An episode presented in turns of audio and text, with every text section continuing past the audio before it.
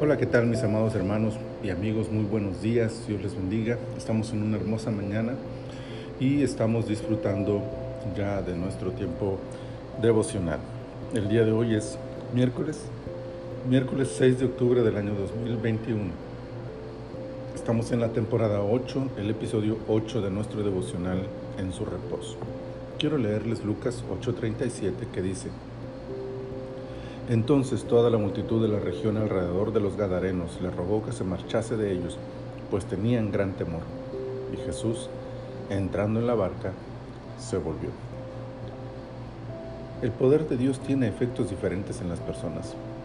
Cuando una persona es testigo presencial y vivencial de la autoridad y soberanía de Dios, nada vuelve a ser igual. La liberación del endemoniado Gadareno es una de las historias más impresionantes de la Biblia por la fuerza, número y poderío de aquellos demonios, así como por el método utilizado por Jesús para efectuar la liberación. Ante semejante muestra de poder, es normal que se den todo tipo de reacciones. Las hay de humildad, de reconocimiento, de alabanza, de comunicación de la historia, y las hay, tristemente, de miedo, de incertidumbre y de rechazo ante tanto poderío.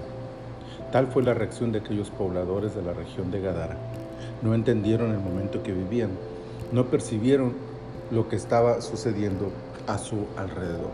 Por el contrario, miraron materialmente sus pérdidas, se angustiaron ante la inseguridad que esto les provocaba y tomaron la peor decisión que un ser humano puede tomar. Rechazaron a Jesús pidiéndole que se fuera de sus tierras.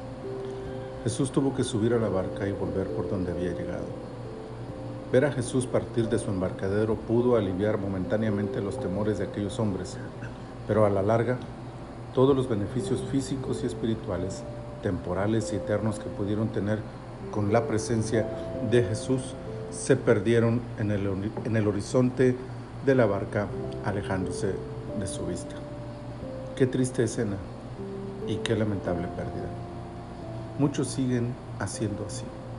Viven en la zozobra por el mal que les aqueja, como aquellos gadarenos vivían con el endemoniado en sus contornos. Pero cuando el mensaje del Evangelio les muestra el poder liberador de Cristo, sus reacciones pueden llegar al temor por las pérdidas que esto pueda ocasionarles. Y simplemente rechazan, alejan a Dios de sus vidas. Quieren la libertad del endemoniado, pero no a costa de sus sardos. Quieren las bendiciones, pero no quieren la cruz que ante semejante historia nuestras vidas transiten por el camino de la aceptación de la voluntad divina y nos permitan seguirle a cualquier costo. Todo valdrá la pena por tenerle a Él a nuestro lado. Señor, muchas gracias. Muchas, muchas gracias por este día y por esta preciosa palabra que nos alienta, que nos anima a considerar tu gran poder y la forma en que nosotros debemos reaccionar ante Él.